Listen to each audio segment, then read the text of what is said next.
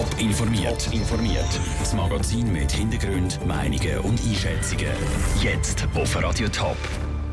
Warum das die Leute an der Fasnacht verkleidet auf der Straße feiern und was Politologen zum Knatsch bei der SP vom Kanton Zürich sagen, das sind zwei von den Themen im Top informiert. Im Studio ist der Sandro Peter.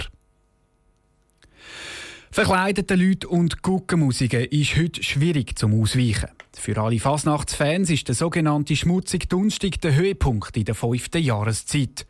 Aber von wo kommt der Brauch überhaupt und was hat es mit dem Verkleiden auf sich? Die Andrea Nützli ist diesen Fragen angegangen. Fasnacht bedeutet laut Definition Fröhlichkeit und grosse Lebensfreude. Leute gehen verkleidet, angemalt und mit Musik auf die Straße und feiern. Das ist ein Brauch, der schon sehr alt ist, erklärte Sascha Bijoni, Präsident vom Fasnachtskomitee Winterthur. Das hat im Mittelalter angefangen, um die 13, 1400 herum, und ist eigentlich durch die Fastenzeit entstanden.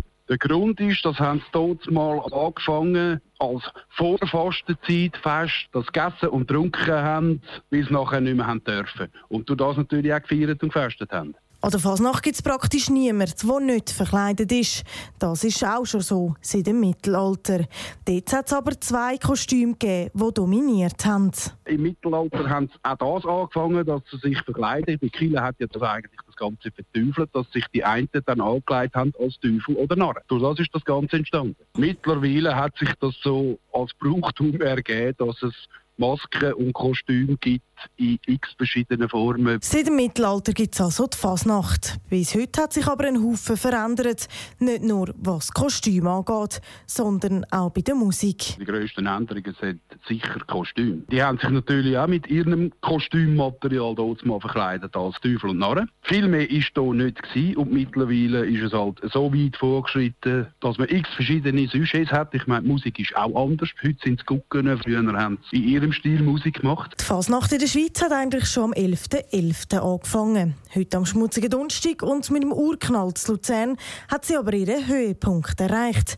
16'000 Leute haben sich in der Stadt getroffen und Fasnacht gefeiert. Der Beitrag von Andrea Nützli. Das Ende der Fasnacht wird dann meistens mit dem Verbrennen von einer Figur oder einem sogenannten Böck gefeiert.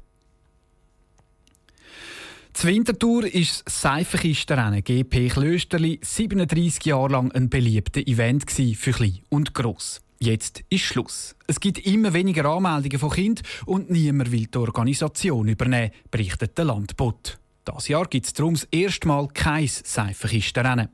Hat die Seifenkiste ausdient? Michel Porsche. Zusammen mit den Eltern und Schulgespendli am Mittwochnachmittag Seifenkisten bauen, das war früher das Highlight von vielen Kindern. Das ist heute weniger so. Die Anmeldungen bei den Seifenkistenrennen gehen zurück.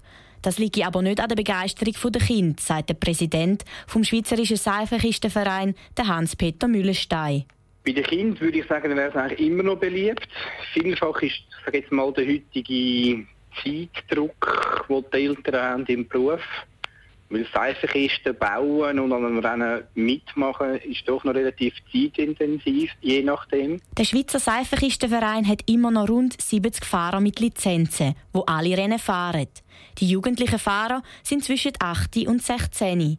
Für die, die nicht so angefressen sind, gibt es aber noch andere Kategorien, sagt Hans-Peter Müllenstein weiter. Wir haben auch Fun-Fahrer, die nicht nach reglementmäßig gebaut haben, ihre Seifenkisten.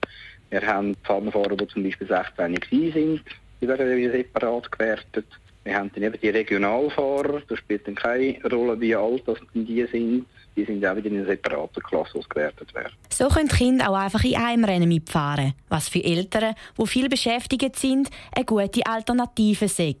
Zum Seifenkistenfahren mal ausprobieren, gibt es jede Saison zusätzlich noch ein spezielles Angebot. Wir haben jeweils drei Schnupperseifenkisten, die wir von Rennen zu Rennen mitnehmen, wo sich die Leute via unserer Homepage können anmelden können, die drei Rennläufe durchführen, beziehungsweise ist ein Betrag von 25 Franken, wenn sie alle drei Rennläufe mitmachen. Dort ist aber auch das Mittagessen und ein Preis bei der Siegerehrung dabei. So können Eltern zusammen mit den Kindern mal ohne Verpflichtungen am Seifenkistenrennen mitmachen. Der Beitrag von Michel Porsche. Das erste Seifenkistenrennen dieser Saison ist am 23. April zu Ermatingen. Bei der SP vom Kanton Zürich gibt es Knatsch. Wie der SP-Regierungsrat Mario Fehr politisiert, geht vielen in der Partei zünftig gegen den Strich. So fest, dass jetzt der Parteipräsident Daniel Frey zurückgetreten ist. Wie gravierend die innerparteiliche Konflikt für die SP vom Kanton Zürich ist, im Beitrag von Caroline Dettling. Die grossen Meinungsverschiedenheiten zwischen dem Regierungsrat Mario Fehr und der SP vom Kanton Zürich kommen nicht von irgendwo. Laut dem Politexpert Matthias Kappeler liegt es daran, dass die ganze Regierung vom Kanton Zürich bürgerlich dominiert ist. Das führt dazu, dass die SP Kandidatinnen und Kandidaten müssen aufstellen die auch bis in die Mitte hineingehen, Stimmen holen. So zum Beispiel jetzt der Regierungsrat äh, Mario Fehr, der weit über die SP-Parteigrenzen hinweg Stimmen bekommen hat. Weil die Partei so ein breites Band von Politikern hat, also von ganz links bis bürgerlich links, gibt es darum das Spannungsfeld innerhalb der Partei. Der aktuelle Streit schätzt Matthias Kappeler aber vor allem aus einem Grund nicht als extrem schlimm ein. Das ist der Zeitpunkt dieser Diskussion, auch der Zeitpunkt vom Rücktritt von Daniel Frey. Wir sind nicht im grossen Wahljahr. Das wäre dann nach 2018, wo Kommunalwahlen, also Gemeindewahlen im Kanton Zürich anstehen, bereits wieder etwas anderes. Trotzdem sei es nicht optimal, weil die Partei so sehr mit sich selber beschäftigt ist und sich zu wenig auf Politik kann konzentrieren kann. Darum muss schon etwas passieren. So auf der einen Seite ist mal sicherlich Konfliktbewältigung im Zentrum. Dann gibt es aber auch ganz allgemeine Diskussionen, die geführt werden müssen innerhalb von der Partei. Die Diskussionen müssen aber hinter geschlossenen Türen stattfinden und es darf dort nicht allzu viel nach außen dringen. Nur so kann ein grösserer Image-Schaden verhindert werden. Und so ein Rücktritt von einem Präsident berge dann auch immer wieder Chancen. Neue Kandidaten für das Präsidialamt können sich auch positiv auf die Partei auswirken. Der Beitrag von Caroline Dettling. Bis die SP vom Kanton Zürich einen neuen Präsident hat, übernehmen die Vizepräsidenten Andrea Arezina und Andreas Dauru die Parteispitze. Top informiert, auch als Podcast. Mehr Informationen gibt's auf toponline.ch.